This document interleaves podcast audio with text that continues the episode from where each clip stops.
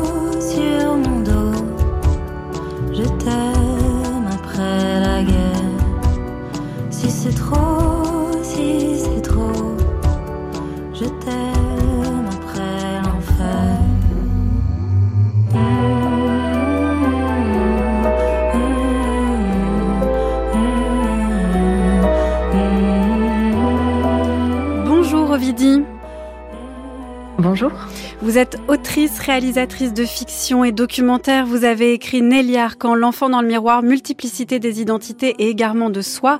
C'est disponible aux éditions Presse universitaire de Limoges.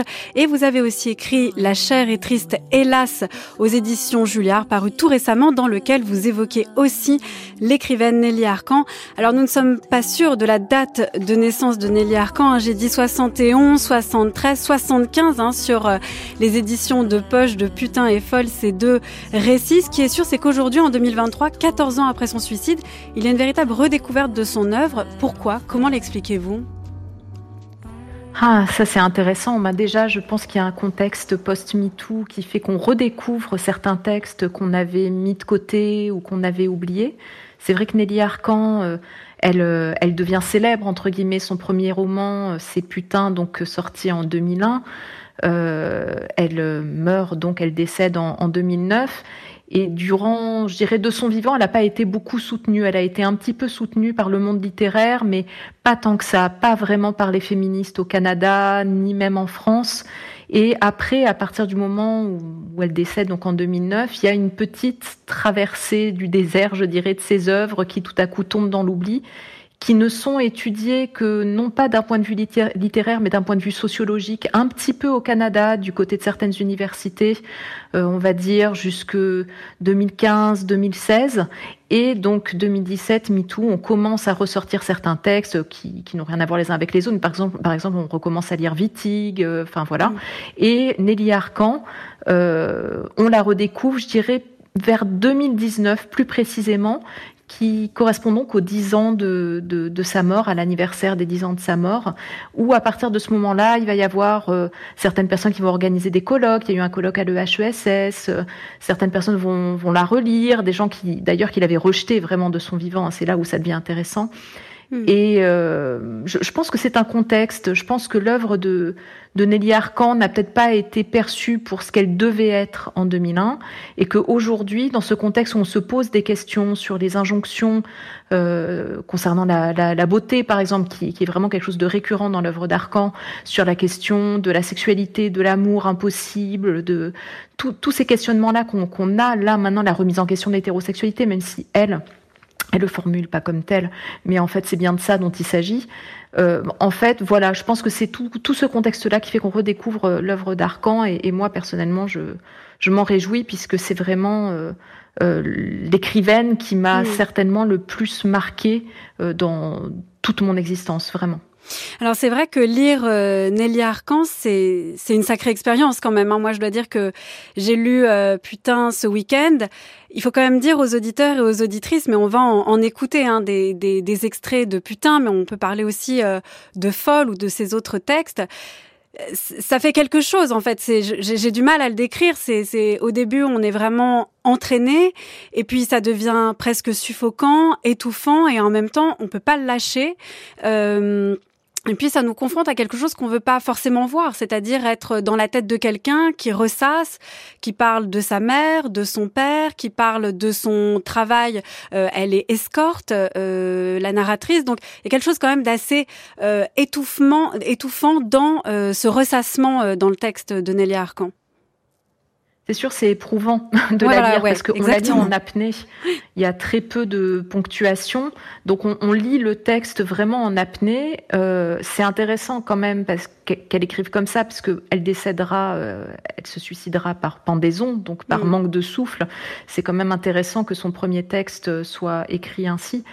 Et euh, c'est vrai que c'est éprouvant parce qu'elle a une, une réflexion en disque rayé. Ça revient tout le temps un peu sur son point de départ. Ça, avance. En fait, ça avance en spirale finalement. C'est-à-dire, elle, revient sur son point, puis elle avance un petit peu, puis elle refait un tour complet sur elle-même. Et, euh, et, et c'est un texte qui est aussi très brutal par moment. En fait, ce texte-là, euh, ce, ce, serait, je vais, je vais parler au conditionnel parce qu'avec mm -hmm. Nelly Arcan, c'est toujours compliqué de savoir ce qui est vrai, ce qui est faux, si on relève la fiction ou pas. Mais ce serait des carnets de psychanalyse euh, où, en fait, durant ces séances de psychanalyse, elle n'arrivait pas à verbaliser tout ce qu'elle pensait, elle n'arrivait pas à s'exprimer, elle restait là en silence. Et son psy lui aurait conseillé de noter toutes ses pensées, d'où ces pensées en, en disque rayé, toutes ses pensées sur un petit carnet. Et ce serait, encore une fois, le conditionnel, ce carnet-là qui donnera plus tard euh, le texte, le roman, euh, le roman autofictionnel Putain. Alors c'est vrai que vous employez le, le, le conditionnel, c'est important Ovidie pour parler de Nelly Arcan parce que le contexte de réception euh, qu'il y a eu dans les années 2000, c'était justement de beaucoup vouloir euh, l'analyser, l'approcher à partir de sa biographie réelle. C'est ce qu'on a entendu dans l'archive qu'on a diffusé en ouverture de cette émission. C'était en 2001. Elle disait on ne me parle que de ma vie alors que j'aimerais qu'on lise mes textes. Est-ce qu'aujourd'hui justement euh, l'idée c'est de revenir à ces textes eux-mêmes et enfin d'arrêter de se demander, voilà, euh, qui est le jeu dans ces textes? Est-ce que c'est Nelly Arcan? Est-ce que euh, c'est Isabelle Fortier? Donc ça, c'est le nom euh, de naissance euh, de l'autrice, donc de Nelly Arcan. Est-ce que ce serait un personnage imaginaire? Voilà, on n'arrête pas de vouloir savoir si elle s'est vraiment prostituée, si elle était consentante, ce qui relève de la vérité ou pas. Est-ce qu'on peut évacuer une fois pour toutes euh, cette dimension-là au Vidi quand on approche Nelly Arcan? Je pense qu'il faut faire ce qu'elle demandait et ce qu'on a entendu dans l'archive. Là, je crois que c'était chez Christiane Charrette euh, sur Radio-Canada, il me semble Exactement. bien. Euh, je, je pense qu'il faut l'écouter, c'est-à-dire revenir au texte et rien qu'au texte. Et elle-même, quand elle était étudiante, elle avait fait son mémoire de maîtrise donc de littérature, de lettres modernes, euh, sur Mémoire d'un névropathe de Daniel Paul Schreiber, si je dis pas de bêtises, qui avait, euh, qui était donc un texte qu'il avait écrit quand il était en hôpital psychiatrique. Et elle, elle avait pris le parti d'étudier ce texte pour ce qu'il est, c'est-à-dire un texte, sans se poser la question de la provenance de son délire, etc., etc. Vraiment, elle avait eu cette volonté d'étudier le texte pour ce qu'il était. Et euh, je trouve pas étonnant du tout que, que au moment où elle sort euh, putain, elle, elle, fasse euh, Elle, réclame ça, elle supplie même les journalistes de, de, de, la lire euh, comme écrivaine et non pas que comme une personne qui ferait un récit de prostitution, parce que c'est comme ça que ça a été reçu dans un premier temps. Pas comme une œuvre littéraire, mais comme un récit de prostitution. Comme un témoignage. comme un récit, euh, comme un témoignage, voilà, comme un témoignage. Or, vraiment, quand on lit Arcan, il y a un vrai talent littéraire qui fait que ce n'est pas qu'un témoignage. C'est pas quelqu'un qui allait voir un journaliste, euh, qui, qui, voilà, ils auraient appuyé sur REC, elle aurait raconté sa vie de prostituée c'était pas euh, c'était pas ça c'était vraiment euh, c'était vraiment un roman où effectivement le vrai le faux se mélangent et euh, tout à l'heure, c'était intéressant ce que vous disiez sur sa date de naissance, mm. parce que Isabelle Fortier est décédée à 36 ans, mais Nelly Arcan est décédée à 33 ans. Donc c'est euh, c'est intéressant tout, tout du long et toute sa vie, elle, n'a eu de cesse que de, que de brouiller les pistes, que de changer d'identité. Donc Isabelle Fortier, Nelly Arcan l'écrivaine, mais Cynthia la travailleuse du sexe. Euh, tous ces noms euh, se, mélangent à tel point que qu'au final elle-même ne savait plus trop qui elle était quoi. Ce qui s'entend aussi d'ailleurs euh, dans, certaines interviews, ou là dans celle qu'on a entendue avec euh, Christiane Charrette, euh, donc sur Radio-Canada en 2001, où elle supplie effectivement de revenir à son texte, et d'autres interviews où elle dit oui, c'était moi, où elle revendique ça. Donc, est-ce que il y avait une part aussi de, fictionnaliser le personnage de fiction, c'est-à-dire de tout ce qu'on connaît aujourd'hui de l'autofiction, finalement, l'a presque impulsé avec tous les, les, les impossibles à résoudre auxquels, face auxquels nous met l'autofiction. Bah, de toute façon, c'est clairement une pionnière de l'autofiction euh, en Amérique du Nord. Mm. Je pense qu'on peut la considérer comme, euh, comme telle. Euh, pour la partie nord-américaine, clairement, elle et Marie-Cécile Labrèche, voilà, c'est vraiment les deux pionnières sur ces questions-là au Canada. Mais, mais elle s'est fait prendre à, à, son propre piège. Effectivement, quand elle arrive chez Christiane Charette, elle vient déjà de se coltiner plusieurs semaines de, de promotion en France. Hmm. Et durant sa promotion en France, euh, là, il n'y a plus aucune frontière entre elle et son personnage. C'est-à-dire, on lui, on lui dit, et votre mère, alors, vous la traitez de larve, et votre hmm. père, vous le traitez d'eux, et donc vous, vous décidez de devenir travailleuse du sexe à tel âge, etc. Enfin, il n'y a aucune barrière. C'est pas la narratrice dit que, ou... et elle, elle répond, oui, je, oui, je. Donc là, il y a, c'est Nelly Arcand, la narratrice de putain, c'est les mêmes. Hmm. Et quand elle arrive au Canada, je pense qu'elle commence à comprendre le drame qui est en train de se produire, c'est-à-dire qu'elle ne va pas être reconnue comme écrivaine à part entière, mais comme euh, finalement une énième femme qui enfin une énième femme. Oui, c'est une énième femme qui parle de, qui évoque les questions de sexualité, puisque c'était mm. un peu euh, un sac fourre-tout euh, qu'il y avait à cette époque-là, en fait. Euh, où on a mis, euh, on a mis dans le même sac littéraire des, des femmes qui n'avaient rien à voir les unes avec les autres. Quelques mois, je crois c'est 5-6 mois avant la sortie de Putain, Catherine Millet sortait La vie sexuelle de Catherine M. Hmm. C'était la même période aussi euh, où Anne Scott avait sorti Superstar, il y avait Alina Reyes, il y avait... En fait, il y avait plein de monde qui écrivait, plein de femmes finalement qui, qui n'avaient vraiment rien à voir les unes avec les autres, mais au prétexte qu'elles parlaient de sexualité, euh, ben on disait bon c'est un peu la même chose quoi finalement. C'est les femmes qui parlent de leur sexualité. Euh, voilà. Mm. Ouais, c'était ça. Et, et Nelly Arcan, elle s'est retrouvée bah, avec les autres euh, dans le même sac, et ce qui fait que on n'a pas perçu, je pense, d'un côté, ça lui a permis de, une certaine visibilité, puisqu'elle a fait beaucoup d'émissions à l'époque, mm. et ça lui a permis d'être parue au seuil quand même, ce qui n'est pas rien. Mm. Pour un premier roman, c'est, ce n'est pas rien. Et mais en même temps, le problème, c'est que ça l'a noyé et on n'a pas perçu la singularité de son œuvre. Je pense que c'est ça le, la difficulté. Alors je vous propose euh, qu'on écoute tout de suite euh, un extrait euh, de Putain. C'est le texte qui ouvre. donc Putain, c'est un texte qui est écrit en italique au tout début. Donc on peut se demander si c'est une préface, un préambule, une sorte d'avertissement. En tout cas, à ce moment-là, la narratrice se présente. Ma sœur est morte depuis toujours mais elle flotte encore au-dessus de la table familiale. Elle a grandi là sans qu'on en parle et s'est installée dans le silence de nos repas. Elle est le tiers-monde de mon père, ma sœur aînée qui a pris le relais de tout ce que je ne suis pas devenue. Sa mort lui a tout permis, rendant possible tous les avenirs, oui. Elle aurait pu être ceci ou cela, médecin ou cantatrice, la plus belle femme du village. Elle aurait pu devenir tout ce qu'on veut, car elle est morte si jeune, intacte de toute marque qu'il aurait définie dans un sens ou dans l'autre, morte sans goût ni attitude. Et si elle avait vécu, je ne serais pas née. Voilà ce qu'il m'a fallu conclure, que c'est sa mort qui m'a donné la vie. Mais si par miracle, nous avions toutes deux survécu au projet de mes parents de n'avoir qu'un seul enfant, il est certain que je lui aurais ressemblé. J'aurais été comme elle, parce qu'elle aurait été la plus grande, parce qu'un nom suffit pour établir un ordre de grandeur. Je ne parle jamais de Cynthia, car il n'y a rien à en dire. Mais je lui ai pris son nom comme nom de putain, et ce n'est pas pour rien, chaque fois qu'un client me nomme, c'est elle qu'il rappelle d'entre les mortes.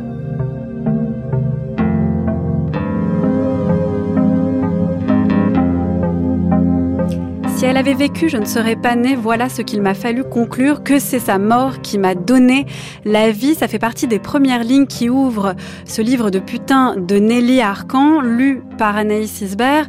Alors déjà, le, ton est presque donné parce que dans cette préface ou préambule ou avertissement, vous me direz peut-être au vidi comment on peut considérer cette ouverture, en tout cas euh, de livre. Euh, Nelly Arcan, en tout cas la narratrice, pardon, se présente, présente son père, sa mère, on va y revenir parce qu'ils prennent une très grande place euh, dans son texte, mais aussi sa sœur, le fantôme de sa sœur, dont elle a pris le nom Cynthia. Ouais, c'est intéressant hein, cette, euh, ce changement de nom déjà, mm. euh, ce changement, se, se, réattribuer un, un, nouveau nom. je pense à Cynthia, mais je pense surtout, euh, surtout à Nelly Arcan, ce nom Nelly Arcan. Elle dit quelque chose de très intéressant dans cette introduction. Elle dit il n'y a que il n'y a que les que les bonnes. Je crois qu'elle dit ça. Il n'y a que les bonnes sœurs et les putains qui se rebaptisent. Oui. Euh, elle, elle, insiste beaucoup sur sur cette dimension-là, se réinventer, renaître, euh, se recréer une nouvelle identité, se recréer une histoire finalement aussi. Parce que se recréer une histoire et se, se redonner un nouveau nom, c'est aussi reprendre le contrôle sur son existence. C'est finalement quand on a eu l'impression d'avoir un peu subi sa vie ou son existence ou de pas savoir trouver sa place finalement, c'est euh, un des meilleurs moyens de reprendre le contrôle, c'est reprendre le contrôle de son propre récit et de sa propre narration. C'est assez fascinant quand même euh, c'est vraiment important. Moi, je, le, dis en connaissance de cause, ayant un nom civil et un nom euh, d'artiste, de, plume, de guerre, de scène, peu importe, de, scène. Voilà, c'est euh, de scène, c'est pas mal parce que c'est envoyer une autre que soi au front. Mmh, mmh. Et finalement, c'est ce qu'elle a fait en se créant d'autres identités, en créant l'identité Cynthia. C'est pas Isabelle Fortier qui se prostitue, et euh, en créant ce nom d'autrice Nelly Arcan, c'est Nelly Arcan qu'elle envoie sur les plateaux télé. C'est Nelly mmh. Arcan qui écrit, c'est Nelly Arcan qui se prend les balles. Et finalement, Isabelle Fortier reste euh, l'enfant euh, ou chez elle ou isolée. Enfin, finalement, c'est euh, c'est ça aussi, c'est à ça aussi que ça sert de prendre de prendre une, autre identité. Mais ce qui est intéressant quand même, c'est cette introduction où elle parle de, sa sœur. Je reviens à ce que je disais tout à l'heure, quand je disais que son œuvre avait été noyée parmi d'autres œuvres en disant oui, voilà, c'est des femmes qui parlent de sexe. Mais, putain, ça parle de tout sauf, sauf de sexe finalement. Et j'imagine la personne qui imaginait euh, s'acheter un roman érotique qui commence un petit à peu excitant, qui, oui. qui, tombe euh, un peu excitant, un peu un peu coquin, je sais pas quoi, et qui tombe sur euh, l'intro de, de Nelly Arcan où elle parle de Cynthia, sa sœur. Euh, je, pense que oui. Puis même le, très vite erreur d'achat. Voilà, très vite le, le, le, ton est donné et puis effectivement ça parle pas du tout euh, de de, de, de sexe. En fait, ça parle plus d'une famille et d'une place dans une famille qu'elle n'a pas eue et qu'elle essaye de trouver autrement. D'où l'importance du nom d'ailleurs. Euh, c'est se trouver une voix, prendre euh, la première personne et puis aussi euh, se trouver vraiment une place à un endroit. Alors laquelle je vais avoir si la place que j'ai c'est celle qui est hantée par ma sœur, qui est entre un père et une mère. Euh, euh, et qui n'est pas non plus euh, la place que Cynthia a avec les hommes.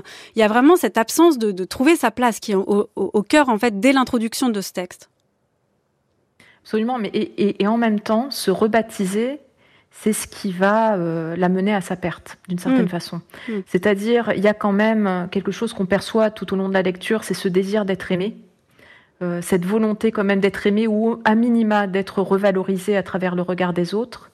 Et finalement, en se créant une autre identité, enfin d'autres identités, mais surtout cette identité médiatique euh, Nelly Arcan, euh, il va y avoir toutes les personnes qui l'approcheront auront une vision complètement biaisée finalement, c'est-à-dire complètement fausse d'elle-même.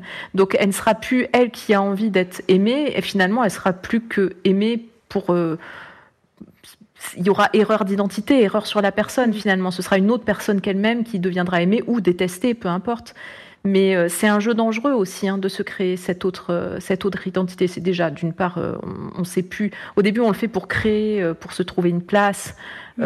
pour reprendre contrôle sur son récit. Mais au bout d'un moment, on finit par ne plus savoir qui on est. Est-ce qu'on est Nelly Arcan? Est-ce qu'on est Isabelle Fortier? Est-ce qu'on est Cynthia? Et, et, on ne sait plus qui s'adresse, à qui s'adressent les personnes qui s'adressent à nous finalement il y a quelque chose de cet ordre-là. Donc, dans ce sens-là où je dis, ça la, ça la perdra aussi de se créer une, autre identité. Puisque finalement, il y aura erreur jusque dans ses futures relations amoureuses où les hommes qu'elle rencontre, qu'elle rencontrera euh, bah, rencontreront euh, Nelly Arcan et non pas Isabelle Fortier. Et puis, il y a aussi à côté de cette euh, impossibilité de, de, de, trouver sa place, du baptême qui en fait peut échouer et conduire à sa mort, il y a aussi cette question du réel, c'est-à-dire qu'est-ce qui est réel quand je parle même pas là de la question de la coïncidence entre sa biographie et ses textes, mais vraiment dans ce qu'elle dit. Qu'est-ce que le réel Comment on peut le dire? Comment on peut dire qu'on a une sœur aînée qui est morte à huit mois et qui est là? Comment on peut dire? Parce qu'on peut parler aussi de, de ses parents que sa mère est là tout le temps sans être là, que son père est dans une sorte de fantasme de ce que devrait être le monde et, une sorte de bigot euh, hypocrite. Voilà, il y a aussi cette impossibilité à atteindre le réel et on a l'impression que la narratrice a beau vouloir nommer, renommer, se renommer, elle échoue à atteindre quelque chose de, de tangible et non pas seulement de juste, mais au moins de réel. La question des parents, elle, est, elle est délicate puisque c'est peut-être la partie la moins vraie, je crois. Mm. Alors là, je m'aventure euh, voilà, en terrain mm. miné un peu, mais j'ai quand même la sensation que c'est la partie la moins vraie de, de, son récit, puisque non, sa mère euh, n'était pas la larve. Elle emploie le terme larve revient très souvent. Elle dit euh, ah cette femme qui n'en finit plus de larver. Oui, d'ailleurs, il y a ce néologisme de larver. Elle dit putassé et larver. Alors, je ne savais pas si c'était propre à la langue québécoise, mais hmm. voilà, ça apparaît vraiment comme des termes qui reviennent sans cesse. Elle ne veut pas larver elle putasse. Voilà ce qu'elle dit euh, d'elle, la narratrice. Effectivement, dans, dans, dans, le monde arcanien, on va dire, il y a les femmes qui putassent. Oui et il y a les femmes qui larvent. Alors les femmes qui putassent, bon, ce sont les putains, mais ce sont aussi toutes les femmes qui essaient de se conformer aux désirs des hommes, pour simplifier, ou qui essaient en tout cas d'attirer leur attention et d'être validées à travers leur regard. Et il y a les femmes qui larvent. Donc c'est sa mère. Elle dit que sa mère n'en finit plus de larver, euh, mm. euh, comme une larve, elle est dans son lit toute la journée, etc. Et en fait, pour elle, les femmes qui larvent, ce sont celles qui abdiquent face aux désirs des hommes c'est ça, le monde est vraiment divisé en deux dans le monde arcanien, ce qui, ce qui est assez brutal et, et, terrible. Vraiment, je crois que c'est c'est, le pire des mondes. Mais, mais ouais, elle parle de sa mère euh, comme ça. Bon, je, je doute que, que, sa mère, effectivement, euh, ait, passé toute sa vie à larver dans son lit et que son père euh, soit euh, finalement aussi. Il y, y, a des, pour ses parents, ça a dû être dur comme ça. Et, et paradoxalement, visiblement, elle était quand même assez proche de sa mère euh, jusqu'au bout. Hmm. Euh, donc c'est là où on voit bien qu'il y a qu'il y a, ouais, qu'il y a, qu'il y a, qu'il y a quand même un, Une un écart en tout cas. entre, hmm. entre la, fiction et le réel. Ouais. Hmm, enfin, en tout cas, on lui souhaite quand même. Parce que c'est, mais je pense que c'est difficile. Quand on écrit de l'autofiction, euh, il y a des dommages collatéraux qui sont ceux de, de notre entourage. Parce que quand on se découvre euh, dans un roman, comme ça que ce soit le roman euh, de, notre fille, de notre femme, de peu importe, de notre sœur, euh, je pense que se découvrir ainsi, ça doit quand même être particulièrement difficile. Et, et, pour les hommes aussi, c'est compliqué. Mais ce qui est marrant, c'était Chloé Delhomme qui disait ça. Elle disait des hommes, elle disait euh, les, ils, râlent quand on les met dans nos romans, mais d'un côté, ils râlent encore plus quand on les met pas dedans. il y a quelque chose qui est un peu de cet ordre-là.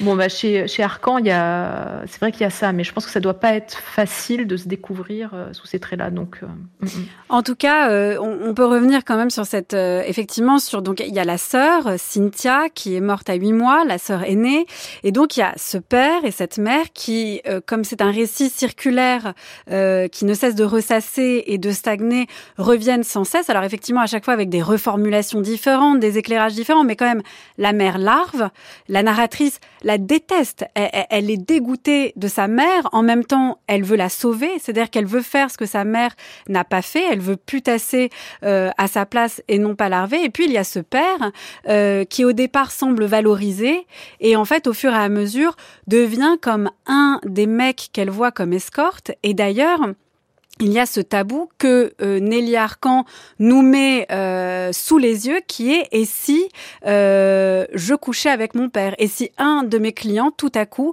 était mon père? Et là il y a quelque chose qu'elle n'a pas du tout peur de, de, de, de nous mettre devant c'est voilà le, le tabou de l'inceste en disant et alors? Et alors qu'est-ce qui se passerait si ça se passerait? En fait, ce qui revient surtout euh, dans, dans le texte d'Arcan, c'est l'idée qu'on vit dans une société qui est pédocriminelle. Euh, tout, on vit dans une culture, je dirais, pédocriminelle. C'est quand même ça qui revient, avec une obsession de la jeunesse. Et ce qu'elle dit, c'est qu'en tant que travailleuse du sexe, elle, elle se voyait comme ça. C'est pour ça aussi qu'elle mentait elle-même sur son sur son âge. Hein. C'est quand même pas mm. pour rien. Même euh, pas seulement en tant que travailleuse du sexe, en tant que femme euh, connue, écrivaine, elle mentait sur son âge. Il y avait ces trois années de, de décalage entre sa vraie date de naissance et, enfin voilà, on en a parlé tout à l'heure. Mais pour elle, on, les femmes passé 20 ans, perdent de leur valeur sociale au fur et à mesure que voilà que, que, les années passent. Et en, et en tant que travailleuse sociale, euh, en tant que travailleuse du sexe, pas travailleuse sociale, euh, ce qu'elle dit, c'est qu'à partir de 20 ans, finalement, ces tarifs chutent. C'est quand même ça ce qu'elle raconte. Elle raconte un moment euh, une expérience où elle fait des, des photographies euh, pornographiques et on lui demande de se faire des couettes, deux couettes vissées sur la tête euh, avec une sucette, etc., etc. Où on lui demande de jouer l'enfant. Et c'est ça qu'elle raconte de, de, de, de, son, ce qu'elle raconte de, de, de cette, de, dans ces scènes, la narratrice, en tout cas, ce qu'elle raconte de ses, de, de ses passes. Finalement, mhm. c'est ça. Et elle dit elle-même que il y a, elle a un de ses clients que tout, la, la, plupart de ses clients ont l'âge d'être son père, mm. mais, euh, mais qu'il y a un de ses clients qui a à peu près son âge à elle et qu'elle ne supporte pas finalement de coucher avec lui. Parce qu'elle dit qu'elle perdrait, euh, qu'elle perdrait son pouvoir finalement sur euh, que sa jeunesse lui fait, lui, lui, finalement lui permet d'asseoir un certain pouvoir sur, sur, sur ces hommes-là et qu'avec cet homme-là, ce pouvoir, elle ne l'a plus. Mais oui, ce qu'elle dit, c'est que la plupart des hommes qui passent la porte de sa chambre d'hôtel ont l'âge finalement d'être son père et elle dit il arrivera un jour où euh, elle ouvrira la porte et où elle tombera sur son propre père. Et euh, moi, je trouve que c'est un questionnement vraiment intéressant parce que c'est vrai. C'est vrai qu'on est dans une valorisation euh, de ça, qu'on est effectivement globalement dans une culture pédocriminelle qui valorise la jeunesse à l'extrême, etc., etc. Il y a quelque chose qui tourne pas rond dans, dans, ce truc-là. Et de la même manière qu'elle parle des, y a des femmes qui larvent et des femmes qui putassent, elle parle aussi en fait des hommes qui sont des pères, qui sont des femmes, des femmes d'affaires, des hommes d'affaires. Hein. Elle dit ah vite, vite, vite, vite, je, je vais voir, j'ai une heure euh, avec euh, Cynthia euh, dans cette chambre d'hôtel et vite, je dois partir parce que j'ai une réunion, parce que je dois retrouver ma femme, parce que je dois retrouver mes enfants. Eux aussi, en fait, ils sont dans une sorte de, de voilà de schizophrénie entre leur leur travail, leur image sociale, leur image de père, leur valorisation en tant que telle, et en même temps la manière dont ils traitent Cynthia et dont elle dit d'ailleurs que ils n'en ont rien à faire. C'est-à-dire que vraiment, même ils n'en ont rien à foutre, on pourrait dire carrément, parce que ils euh, ils leur font part de leurs pires fantasmes.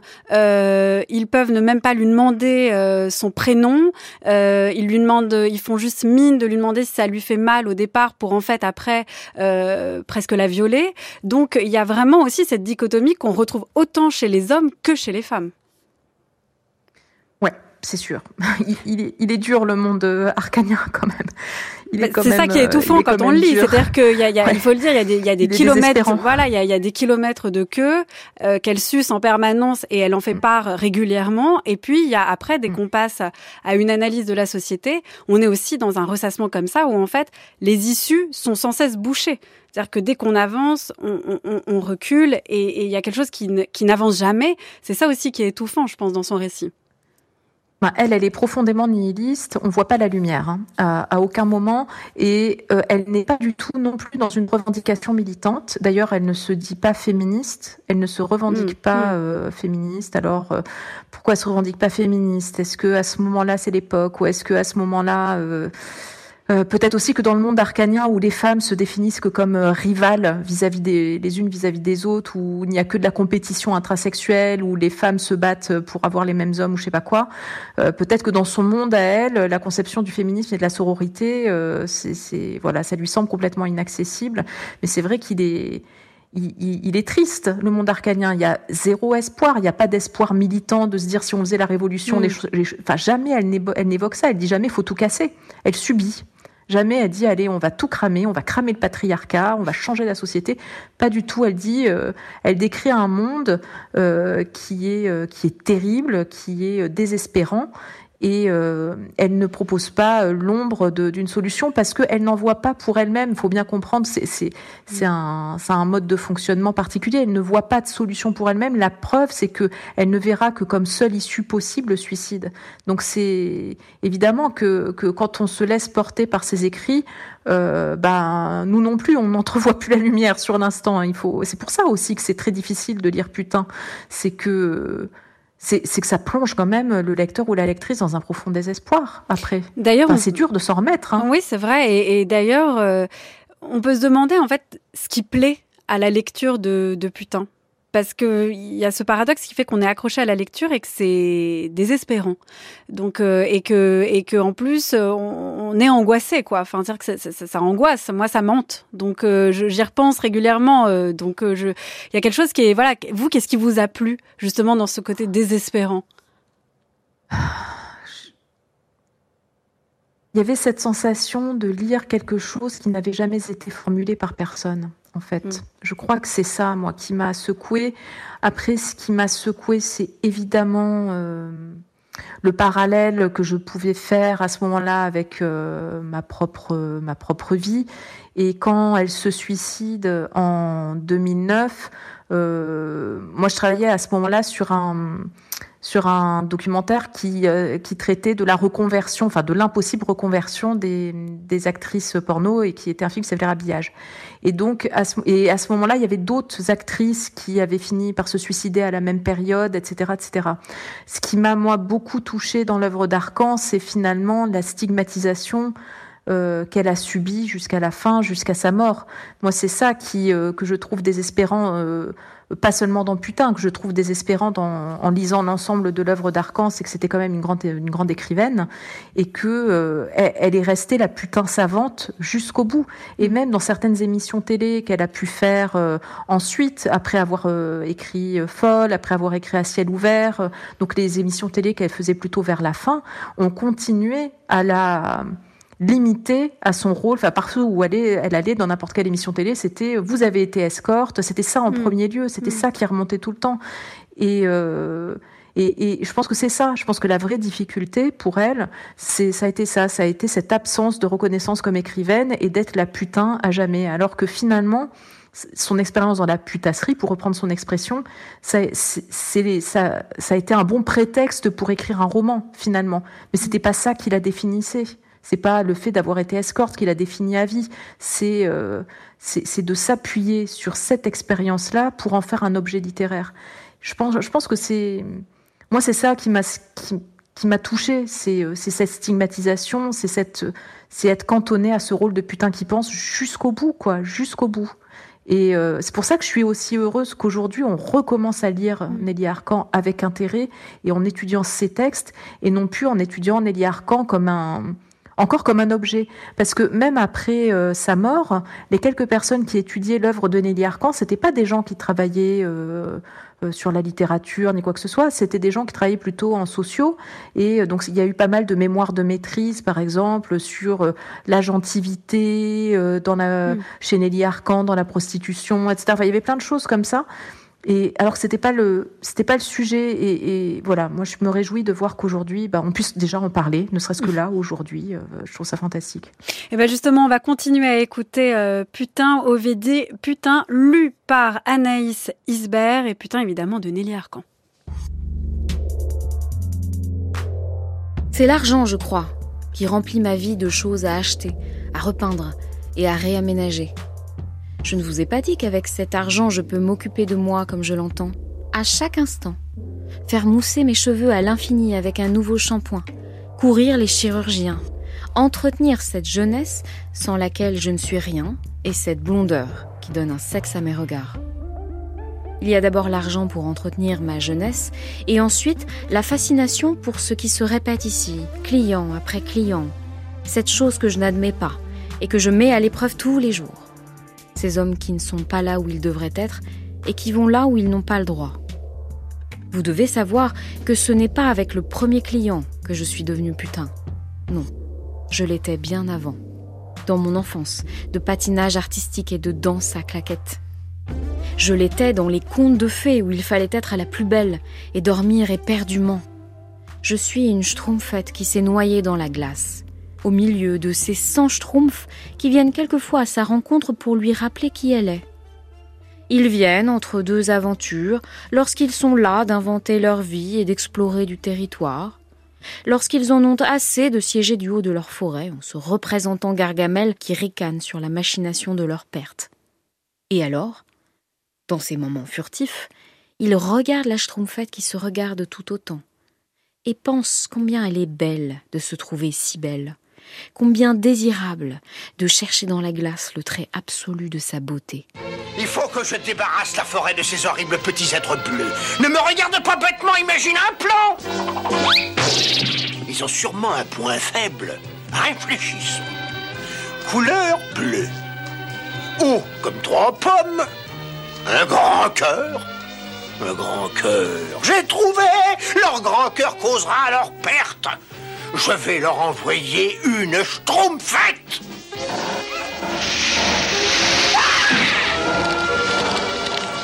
La schtroumpfette sera leur malédiction. Commençons par trois larmes de crocodile, une cervelle de linotte, une grosse couche de parti pris. Un doigt de tissu de mensonge. De la poudre de langue de vipère. Et pour terminer, une pierre très dure qui sera le cœur.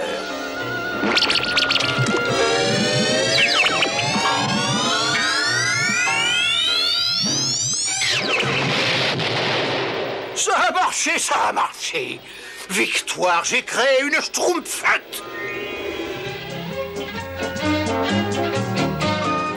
Alors chez Nelly Arcan, il y a la larve, il y a la putain et il y a aussi la schtroumpfette qu'on a découvert dans cet extrait de Putain, le texte de Nelly Arcan publié en 2001 et lu par Anaïs Isbert.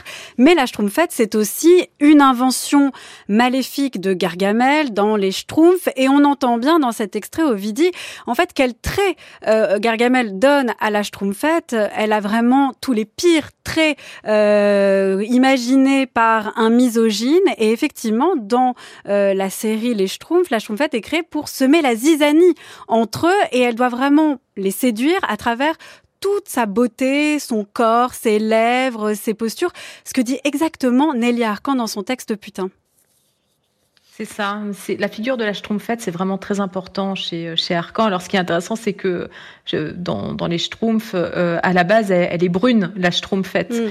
Et puis euh, et puis après, euh, je crois qu'il lui jette de mémoire, je crois qu'il lui jette un sort pour qu'elle se voit de de façon. Non, c'est pas lui. Je crois que c'est le grand Schtroumpf qui fait en sorte qu'elle se voit de façon déformée dans le miroir. Il lui fait croire qu'elle a grossi et donc oui, des règles la grossi, balance. ça lui fait perdre mm. sa confiance. Mm. Enfin bon, c'est horrible. C'est absolument horrible. Mais oui, non, chez euh, Nelly Arcan, il y a cette figure de la Schtroumpfette qui est celle qui doit être la seule au centre du désir des hommes. Tout à l'heure, je parlais de, de, de compétition intrasexuelle mmh. euh, et du fait que chez Arcan, les femmes ne peuvent se définir que comme rivales les unes vis-à-vis -vis des autres, ou alors euh, qu'elle se définit, je dirais, par mimétisme, c'est-à-dire que les femmes font en sorte de se copier les unes les autres. Mais il y a cette, il y a vraiment cette idée qu'il ne doit y en avoir qu'une seule qui règne en maîtresse mmh. suprême sur le désir des hommes.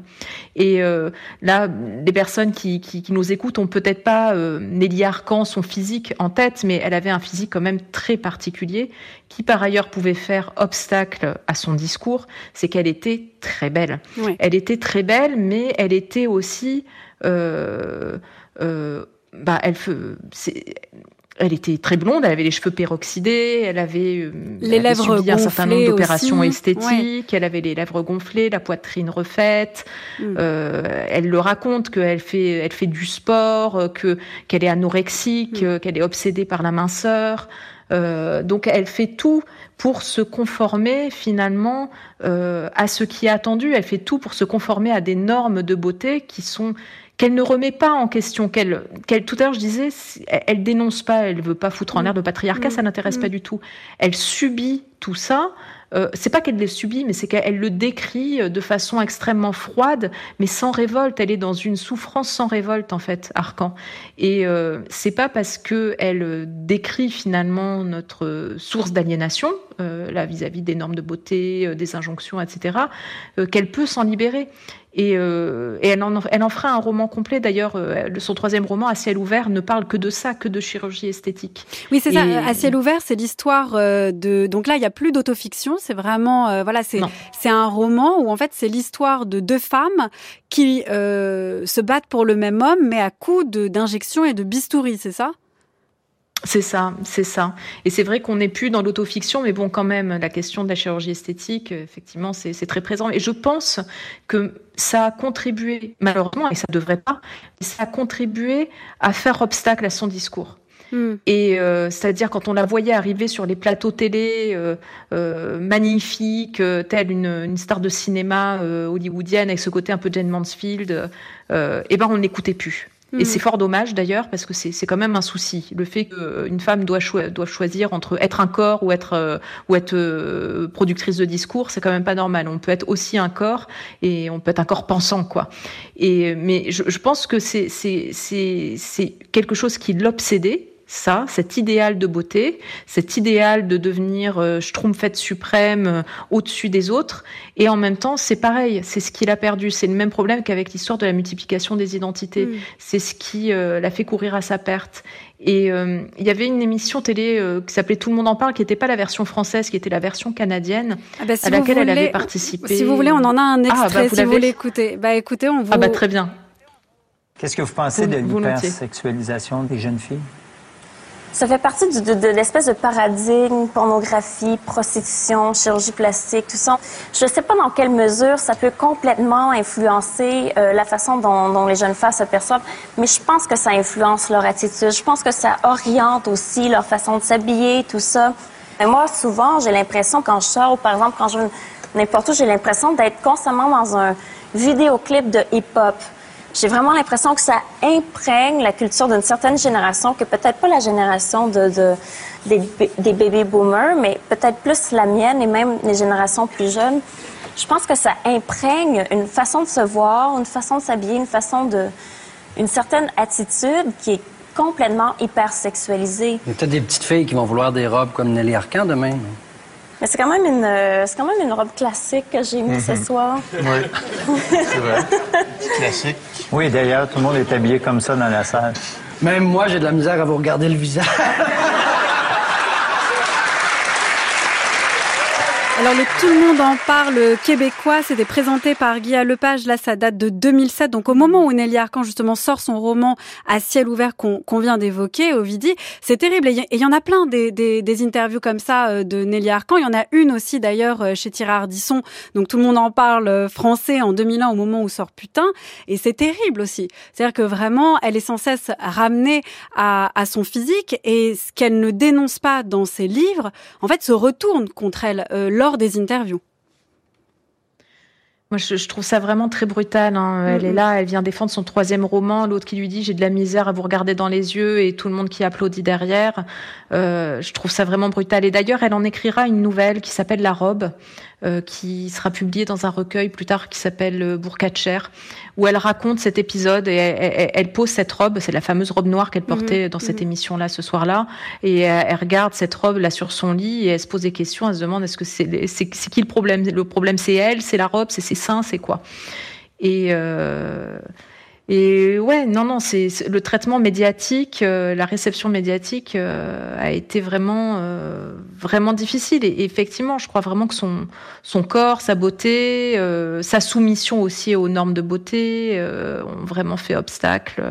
on fait obstacle. C'est-à-dire, elle est là, on n'écoute plus, on, on, on, regarde comme l'autre, voilà, on regarde ses seins, comme, comme l'autre Benet, là. Mm. Et, euh, et cette émission, je trouve que ça, ça fait d'autant plus mal parce qu'effectivement, c'est 2007 et 2009, euh, Espandra. Mm. Donc euh, moi, ça me fait pas rire en fait ce, je, ce, ce, ce passage-là. Et je crois d'ailleurs qu'ils ont eu quelques regrets, mais bon, c'est bien d'avoir des regrets. Euh, c'est dommage de les avoir trop tard, quoi. Mm. Ils se sont pas excusés. Euh, ils ont eu des regrets une fois qu'elle, une fois que c'était suicidé. Mais euh, ouais, non, c'est le, traitement médiatique, il a été horrible. Et, et, vous mentionnez le Tout le monde en parle de 2001. Euh, c'est aussi une émission qui a qui été est très difficile, à regarder aujourd'hui. Qui est très, pour le coup, pour en avoir regardé là des extraits pour cette émission, c'est c'est très difficile aussi à regarder. C'est-à-dire que bon, peut-être qu'il y a euh, l'écart aussi et ce qui s'est passé entre 2001 et 2023, euh, mais c'est difficile en fait d'entrevoir qu'on puisse euh, traiter quelqu'un comme ça sur un plateau pour ses textes. Euh, ça semble, en fait, on dirait qu'il y a C'était pas Ardisson de mémoire, c'était pas Ardisson qui l'avait maltraité, hein, c'était les invités sur place. Et, et, bizarrement celle qui a mm. été la plus brutale avec elle finalement. Euh, c'est une femme.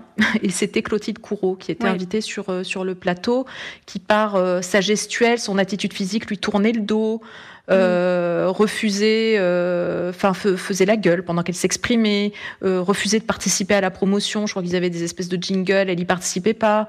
Euh, mm. Quand Nelly Arcan parlait, elle, elle ricanait avec son voisin de table. Je me demande c'était pas Michel Leb, il me semble bien, ou je sais plus. Mm. Enfin, elle ricanait avec son voisin de table pour comme des comme des enfants du fond de la classe qui, qui veulent foutre en l'air un cours, quoi. Mm. Il y, y, avait quelque chose d'assez d'assez terrible. Et le seul moment, je crois, où Clotilde Courreau s'était exprimée avait exprimé son mécontentement finalement qu'une femme comme ça soit sur un plateau. C'était pour dire, euh, euh, il y en a marre euh, des femmes qui parlent de sexualité. Enfin voilà, c'était pour dire un truc comme ça.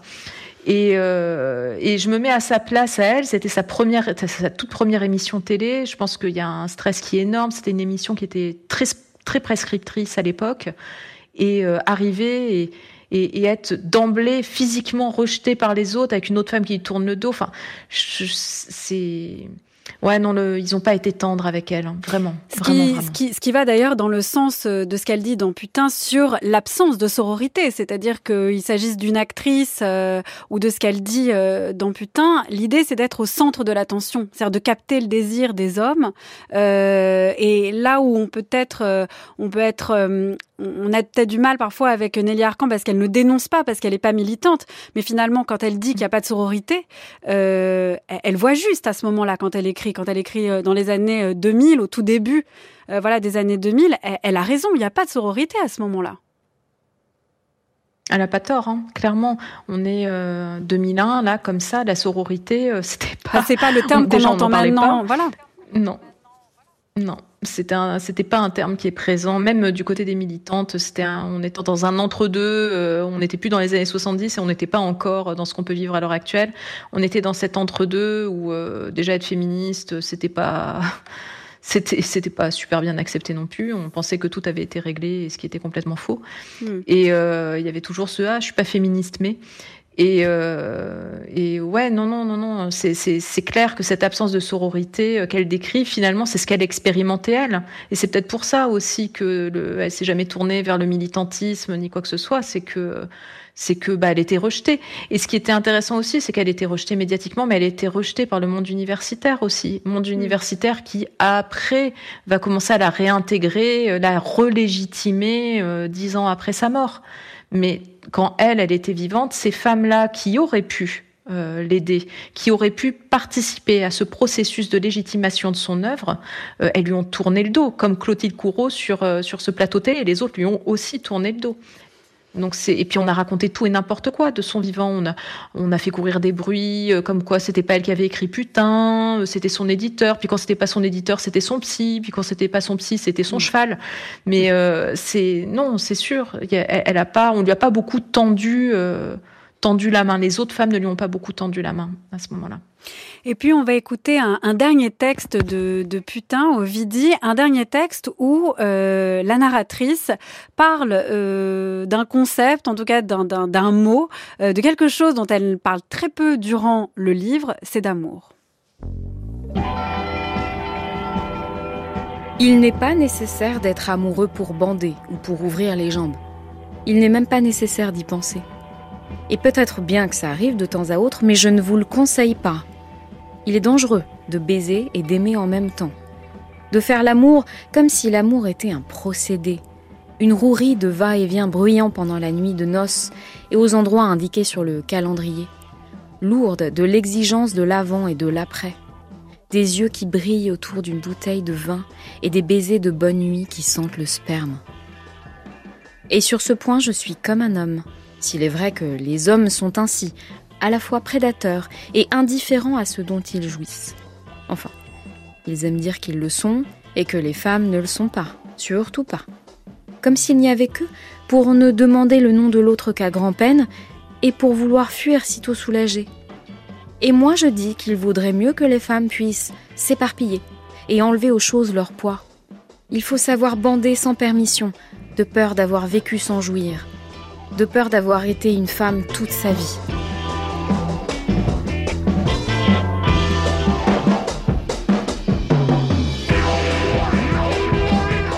Alors dans ce dernier extrait de Putain, toujours lu par Anaïs Isbert, on entend hein, ce, rapport à l'amour qui apparaît très peu euh, tout au long du texte de Nelly Arcan, Ovidie. C'est donc euh, l'amour, puisque chaque fois il est question de ses parents, de sa mère, de son père, de sa sœur absente, de ses rapports avec ses clients. Mais l'amour tout à coup surgit, parce qu'on sent bien que c'est quand même le grand absent euh, de ce texte. Cette narratrice manque d'amour et en même temps elle semble vouloir le rejeter aussi. Ouais, c'est intéressant. Elle dit qu'elle désire à la manière d'homme. Alors c'est mm. intéressant, il faudrait essayer de, développer pour voir qu'est-ce que ça veut dire, désirer à la manière d'homme. Mais il y a cette idée qu'elle commence à semer dans Putain et qu'elle va vraiment développer dans son roman suivant qui est folle, qui est cette idée que euh, on, risque de se noyer dans l'autre quand on tombe euh, amoureuse, ce qui n'est pas complètement faux. Mais il y a toujours cette obsession là de, multiplication, de, multiplicité des, identités. Ce qu'elle dit, c'est qu'on perd son identité aussi dans, l'autre et dans, le couple. Donc, on a quand même l'impression que chez Arcan, l'amour, c'est quelque chose qui fait peur, c'est quelque chose qui est dangereux, c'est quelque chose qui est destructeur. On se noie dedans, on disparaît dedans, on s'annihile dedans. Et le fait est qu'elle n'a pas complètement tort, puisque après, donc dans Folle qui raconte euh, sa relation amoureuse euh, qu'elle va euh, qu'elle va entretenir après, ben, cette relation sera destructrice, destructrice et sera un fiasco fiasco total et qui se terminera vraiment très tristement.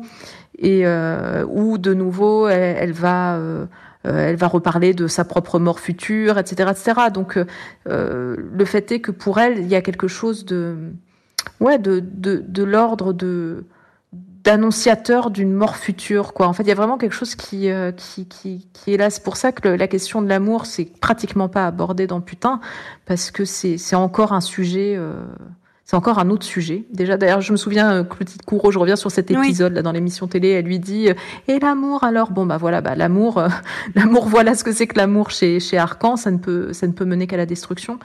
Donc, ouais. Mm, mm. Mais de toute façon, à la fin de, de ce texte, euh, putain, elle, parle d'amour et puis elle parle de mort. C'est-à-dire que là, euh, apparaît, euh, le terme de mort avait commencé à apparaître et comme tout son récit est circulaire et est fait de, de ressassement, le terme de mort revient de plus en plus souvent. Euh, et à la fin, euh, quand on, on lit ce texte de putain, on a l'impression qu'il y a presque une annonce en fait de ce qu'elle va faire pour le coup réellement. Et là, j'entends euh, biographiquement, enfin, quand on lit Nelly Arcan et quand on sait ce qui s'est passé après, donc quand on lit manière, après à partir de 2009 et qu'on connaît la fin, euh, il y a quelque chose de, déroutant en fait. On a l'impression aussi qu'elle nous livrait presque quelque chose, une prophétie en tout cas. Bah, elle annonce sa mort euh, tout du long euh, de, de, son œuvre, en fait. Mm. Elle, annonce sa mort, et dans, je crois que le pire, c'est dans Paradis clé en main, qui est vraiment son, son dernier roman. Euh, de mémoire, hein, je ne veux pas dire de bêtises, mais de mémoire, je, je crois qu'il y avait un passage où si c'est dans Paradis clé en main, j'en suis sûre, où, où elle, elle, met en scène, elle imagine sa propre mort, elle se pose la question de est-ce qu'il faut mettre une thé d'oreiller sur la tête si elle se mm. pend, etc., etc. Donc il y a, y a, y a d'autres moments où elle fantasme sa mort. Je, je, me mélange peut-être les pinceaux dans les textes, mais il y a un autre moment où elle imagine qu'elle passe par-dessus le, le, le, le, balcon de sa chambre, sa chambre d'hôtel. Enfin, il y, a, mm. y, a plein de moments où elle fantasme sa mort. Où elle, je sais pas si elle, on peut dire la fantasme parce qu'elle annonce en fait, puisque c'est comme ça que ça va se, que ça va se terminé. Mais oui, non, tout est là, euh, tout est écrit tout, tout du long. Et finalement, euh, peut-être que la mort, c'est la seule chose qui lui permet de retrouver son identité initiale, de retrouver son identité Isabelle Fortier, qu'elle a complètement oubliée en passant par Cynthia, puis en devenant Nelly Arcan, et puis en se rendant, en se rendant compte mmh. que euh, les personnes qui l'approchent n'aiment pas Isabelle Fortier, mais aiment Nelly Arcan, aiment le personnage public, mais pas le personnage privé, et que finalement le seul moyen de renouer avec la petite fille euh, qu'elle était, c'est peut-être, bah, c'est peut-être de de mourir en fait, puisque finalement il y avait deux options pour retrouver son nom de, naissance, son nom, euh, nom civil. C'était peut-être en devenant mère, chose qu'elle évacue, qu'elle évacue dans putain, mais qu'elle évacue surtout dans, dans folle. Et donc il reste quoi finalement? Quand on a eu plein d'identités comme ça, et a fortiori des identités de travailleuses du sexe, qu'est-ce qui nous reste à la fin? Une fois que tout le monde s'est bien trompé sur, euh, notre identité, que notre vie n'a été qu'une succession de malentendus, qu'est-ce qui reste pour finalement redevenir soi? Bah, pas grand-chose. Hein. Ovidie, euh, on va, on va bien, on arrive au, terme de cette émission, mais une dernière question. Vous vous réjouissez du fait que voilà Nelly Arcan soit republiée, parce qu'il faut aussi dire qu'elle n'a pas été euh, publiée et republiée pendant un certain nombre d'années. Là, elle est republiée. On a entendu la chanson de Pomme qui s'appelle Nelly, qui a ouvert euh, cette émission. Voilà. Est-ce que vous vous réjouissez complètement ou est-ce que vous craignez aussi une certaine récupération de Nelly Arcan, notamment sur les questions voilà du travail du sexe, sur les stéréotypes, les injonctions esthétiques, ou au contraire, voilà, le, le lisez Nelly Arcan et voilà, vous, vous pouvez en faire ce que vous voulez. Lisez Nelly, moi j'ai envie de dire lisez Nelly Arcan déjà. Lisez-la, lisez-la avec le plus grand sérieux parce qu'elle le méritait. Euh, après qu'elle soit récupérée, ben c'est le lot de chaque texte. Hein. Chacun en fait son son interprétation son interprétation personnelle. Euh, chacun, euh, enfin voilà, c'est comme un film aussi. Voilà, chacun fait sa tambouille après de son côté en fonction de sa propre histoire. Mais déjà, il faut la, évidemment qu'il faut la, la relire. Et puis oui, bien sûr qu'elle est récupérée, détournée. mais ce qui serait bien peut-être, c'est d'aimer les femmes quand elles sont encore vivantes et pas attendre qu'elles soient mortes, les jambes bien serrées et finalement le sexe refermé pour, euh, pour commencer à les, à les prendre au sérieux en fait. Merci beaucoup Ovidie de nous avoir parlé aujourd'hui de Nelly Arcan. Alors de vous, on peut lire Nelly Arcan, L'enfant dans le miroir, multiplicité des identités et égarement de soi. C'est aux éditions Presse universitaire de Limoges. La chair est triste, hélas, aux éditions Julliard. Et bien sûr, lisez du Nelly Arcan. Il y a Putain et folle aux éditions Point. Et aussi à écouter de vous, Ovidie, avec Tancred Ramonet. Qu'est-ce qui pourrait sauver l'amour? C'est un documentaire que vous avez fait pour LSD. C'est en quatre épisodes et c'est sur France Culture. Encore merci à vous, Ovidie.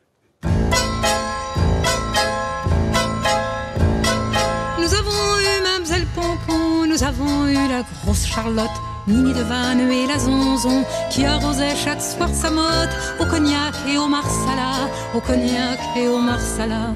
Nous avons eu Marie Ficelle, qui revenait de Douala, qui revenait de Douala, et qui ch'touillait le colonel.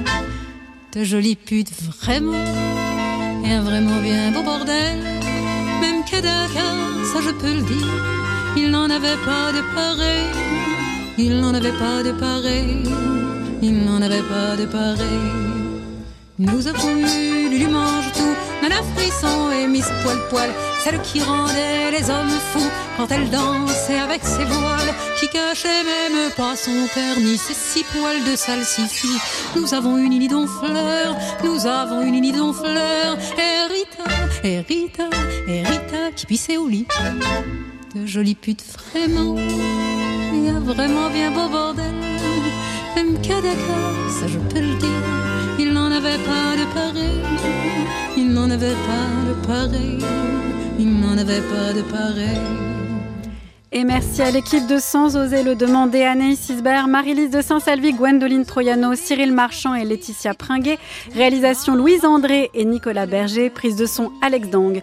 On se retrouve sur les réseaux Twitter, Instagram, sur le site de France Culture à la page de Sans oser le demander ou encore sur l'application Radio France.